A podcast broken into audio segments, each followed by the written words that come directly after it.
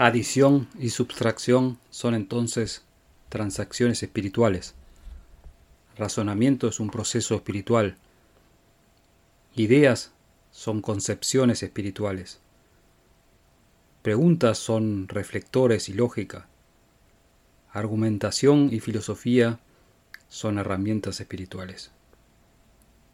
Cada pensamiento pone en acción cierto tejido físico, parte del cerebro, los nervios o los músculos.